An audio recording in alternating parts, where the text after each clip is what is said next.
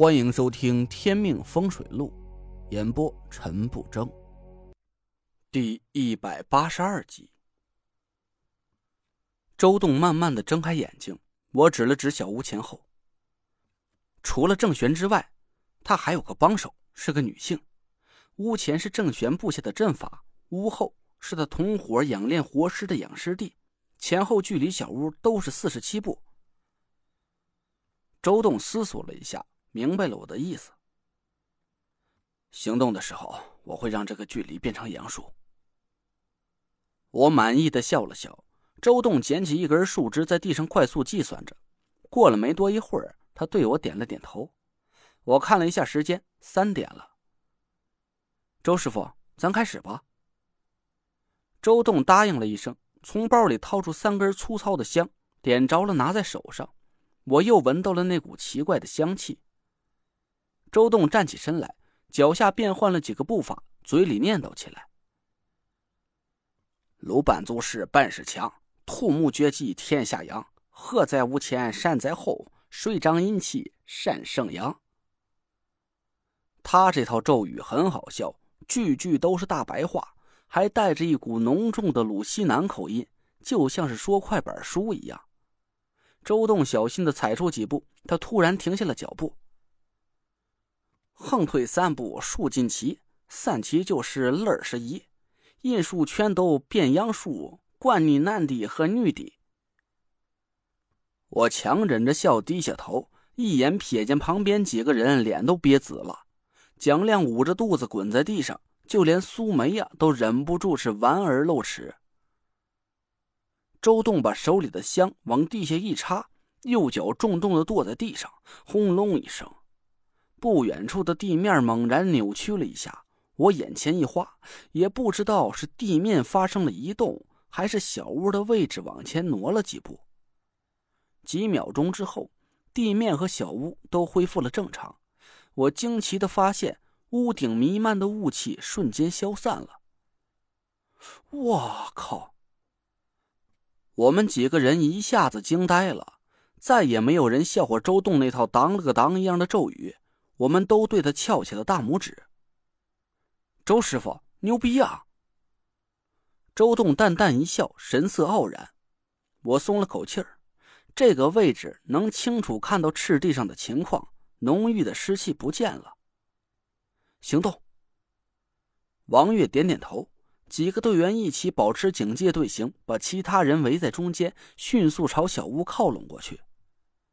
郑玄设在小屋前面的阵法已经失效，我们没遇到任何的阻碍，很快就聚集在小屋面前。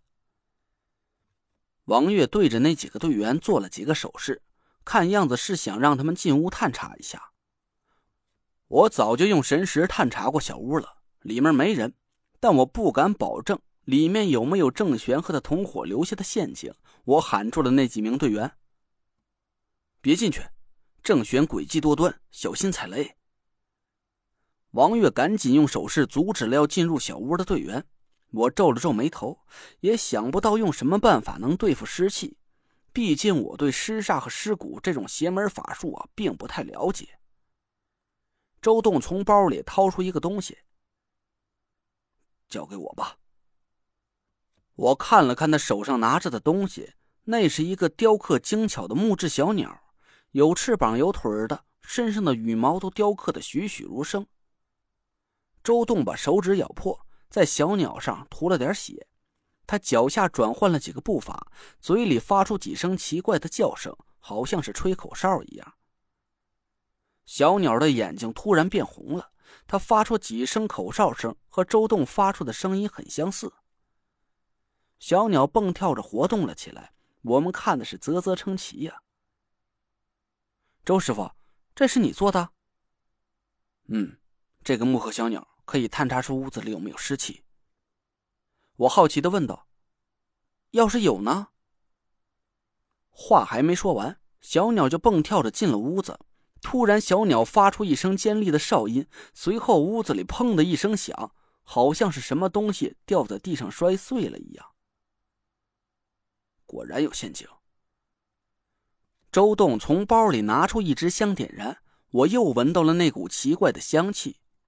周栋把香插在小屋门口，那支香迅速燃烧了起来，以肉眼可见的速度缩短。过了没一会儿，那支香恢复了正常的燃烧速度。周栋朝我招了招手：“进来吧，没事了。”我们走进屋子里，一眼就看到那只木刻的小鸟。小鸟站在屋子中间，身上发出了一股怪异的青光，正在吸收着屋子里黑色的烟雾。小鸟就像个空气净化器一样，把黑气吸进自己身体里，又从嘴里吐出一股淡淡的白烟。我惊讶的看着周东。小鸟把湿气转化成普通空气了。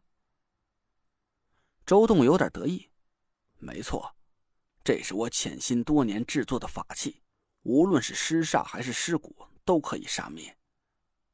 我大喜道。那这只小鸟也可以破掉后屋的莲花关了。周栋不置可否，未必啊，活尸的尸气要是太强大，这个小东西还是破不掉的。我们还是小心为妙。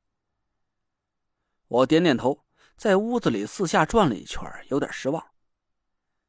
看来郑玄和他同伙临走的时候，毁掉了一切有价值的线索，屋子里空荡荡的。连桌椅板凳都没留下，唯一留下的东西就是一堆灰白色的粉末。我看了一下，好像是一堆骨粉。我想了想，说：“这应该是郑玄留在屋子里的吧？”周栋点头：“这是一具骷髅骨架，尸气就是他发出来的。刚才你们听到的就是骨架被打散的声音。”我们一起松了口气，要不是周栋放出这只木刻小鸟，我还真不知道要怎么对付这种无影无形的尸气。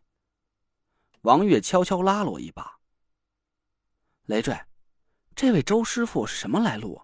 人家可比你厉害多了。”我顺着王月的话头夸了周栋几句：“周师傅是风水界的隐士高人，我在他面前只是个小辈儿罢了。”周栋淡淡的笑了笑，说道：“风水一道，千差万别，但有相生相克。我的法术只是正好克制了郑玄的邪法，所以这么多年来，他也奈何不了我。”说话之间，木刻小鸟已经把屋子里的湿气都吸光了。王月带着几个队员围着屋子搜了一圈，确实没什么有价值的线索。我叹了口气说。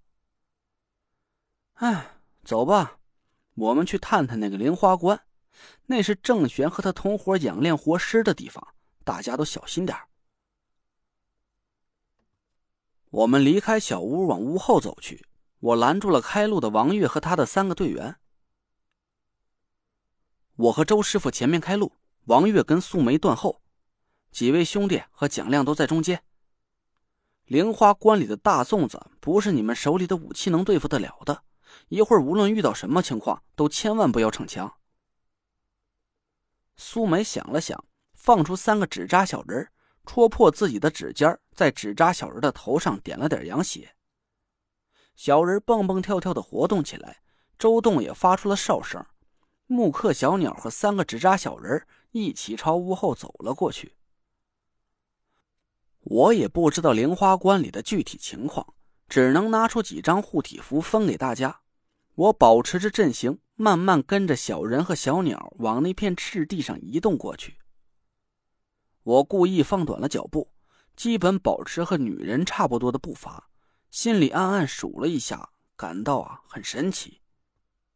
也不知道周栋到底是怎么做到的。